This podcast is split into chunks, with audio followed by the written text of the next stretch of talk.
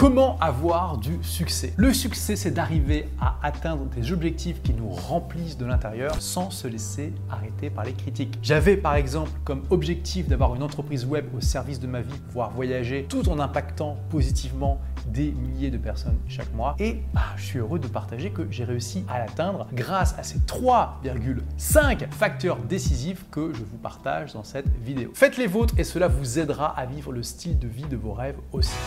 Premier facteur, j'avais le désir brûlant de réussir. C'est important. J'avais pas juste un peu envie de réussir. J'avais un désir brûlant de réussir. Intense. Après avoir passé 8 années à travailler comme un fou dans ma première entreprise, j'ai lu le livre La semaine de 4 heures en avril 2008 et j'ai pris la décision de tout changer. D'avoir une source de revenus sur Internet, une entreprise automatisée, de travailler beaucoup moins et de voyager. Jamais un livre ne m'a autant motivé à changer de vie. J'avais un problème cuisant et une solution merveilleuse. J'étais décidé à foncer, motivé comme jamais. Pourtant, quand j'ai fini ce livre, mon premier blog TechnoSmart m'avait rapporté 16,38€ avec AdSense, la régie publicitaire de Google, après 6 mois de travail acharné. Mais peu importe, j'avais déjà gagné un peu d'argent, donc je savais que c'était possible, je le savais profondément. Je pensais que les blogs étaient la meilleure manière pour moi de réussir sur Internet en appréciant le voyage tout autant que la destination. Et j'ai fait de cette croyance une réalité. En août 2008, j'ai créé Habitude Zen, mon deuxième blog. En septembre 2008, j'ai créé des livres pour changer de vie. Et cela m'a encore pris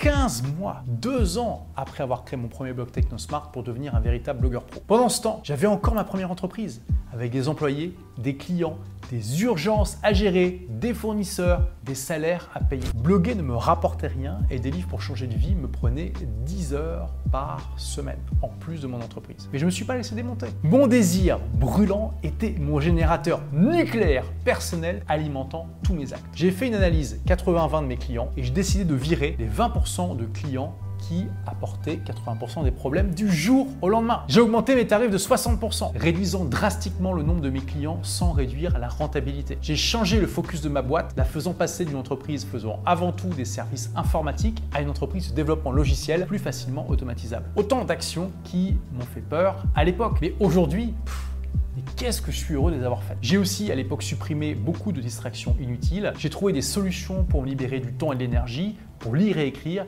et j'ai apprécié le voyage avant même qu'il me rapporte quoi que ce soit matériellement. Si toi, tu n'as pas un désir brûlant de réussir, c'est que tu es satisfait de ton sort aujourd'hui, en fait. Pourquoi pas? Mais est-ce que tu es véritablement heureux de ce que tu as ou est-ce que tu es juste habitué à ce que tu as? Quoi qu'il en soit, sans ce désir brûlant de réussir, tu pars avec un train de retard. Tout ce que tu feras sera fait avec davantage de mollesse. Les plus petits obstacles te prendront un temps infini pour être surmontés et tes chances de te faire stopper seront bien plus grandes. Avec un désir brûlant, la discipline devient facultative parce que les actions qui découlent de ton désir sont automatiquement centrées sur ton but, ton objectif. Finalement, un désir brûlant, ça vient d'une frustration quant à ta vie actuelle et à la visualisation d'un objectif merveilleux que tu veux absolument atteindre. Et tu dois utiliser de nombreuses stratégies, tactiques, astuces pour alimenter ensuite ce désir parce que ça sera le combustible de ton générateur nucléaire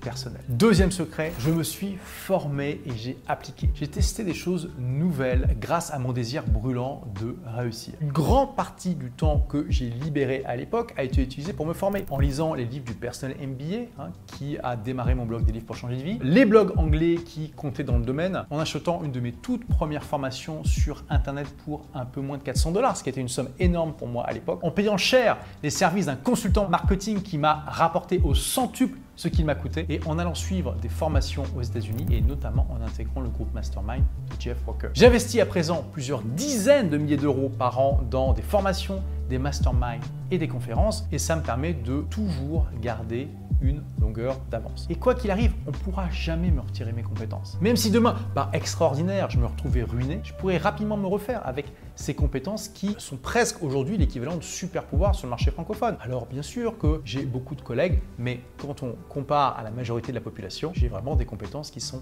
rare et facile à vendre. Aujourd'hui, tu peux te former sans bouger de chez toi, partout dans le monde, de partout dans le monde, avec des livres, des blogs, des formations en ligne ou présentielles, des tutos sur YouTube et que sais-je encore. Mais te former ne sert à rien si tu n'appliques pas. Si tu as le désir brûlant de réussir, tu vas naturellement mettre en pratique une partie de ce que tu apprends. Tu verras que certaines techniques que tu vas apprendre sont complètement inconnues dans ton secteur. Parfois te sembleront trop belles ou trop bizarres pour être vraies. Ne te laisse pas avoir par ce Sois sceptique mais de la bonne manière en testant si cela fonctionne pour toi plutôt qu'en ne faisant rien. Troisième secret, je ne me suis pas laissé démonter par les critiques, même les plus ignobles, contre mon désir brûlant de réussir. Comme disait Sénèque, pour savoir combien sont jaloux de vous, comptez vos admirateurs. Et comme disait Tim Ferriss, 10% des gens ne comprenant rien à votre message attendez-vous à cela. Plus tu auras du succès et plus tu auras des louanges et aussi leur contrepartie inéluctable les critiques. J'en ai eu mon lot, la plupart non constructives et certaines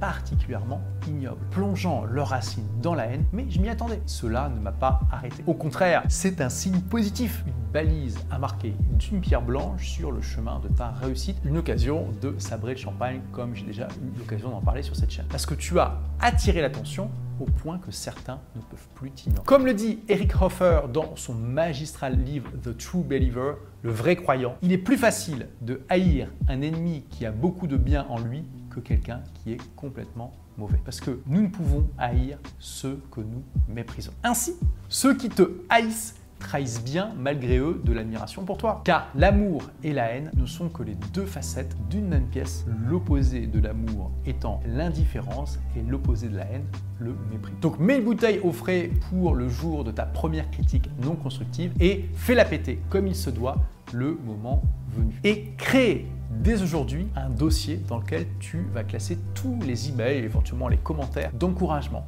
de félicitations et de remerciements que tu recevras. Ainsi, au moindre coup de blues, il te suffira de jeter un coup d'œil à ce dossier pour te remonter le moral, réaliser que certaines personnes comprennent ce que tu fais et en tirent quelque chose de positif. Ce sont ces personnes-là qui comptent et pas les autres. Et enfin, 3,5e secret, j'étais là avant la plupart d'entre vous et je serai là après que la plupart d'entre vous aient abandonné. La persévérance est la clé et je sais que malheureusement, il y a beaucoup de gens qui regardent cette vidéo et qui, dans 10 ans, auront laissé tomber leur projet depuis parfois très longtemps. Ne fais pas partie de ces gens-là. Fais partie de la minorité qui agit et qui persévère dans le temps. Et si tu veux savoir justement le plan pour créer, développer ton business web au service de ta vie sur le web, tu peux recevoir gratuitement mon livre Vivez la vie de vos rêves grâce à votre blog que j'ai mis à jour récemment. Merci d'avoir écouté ce podcast. Si vous l'avez aimé, est-ce que je peux vous demander une petite faveur?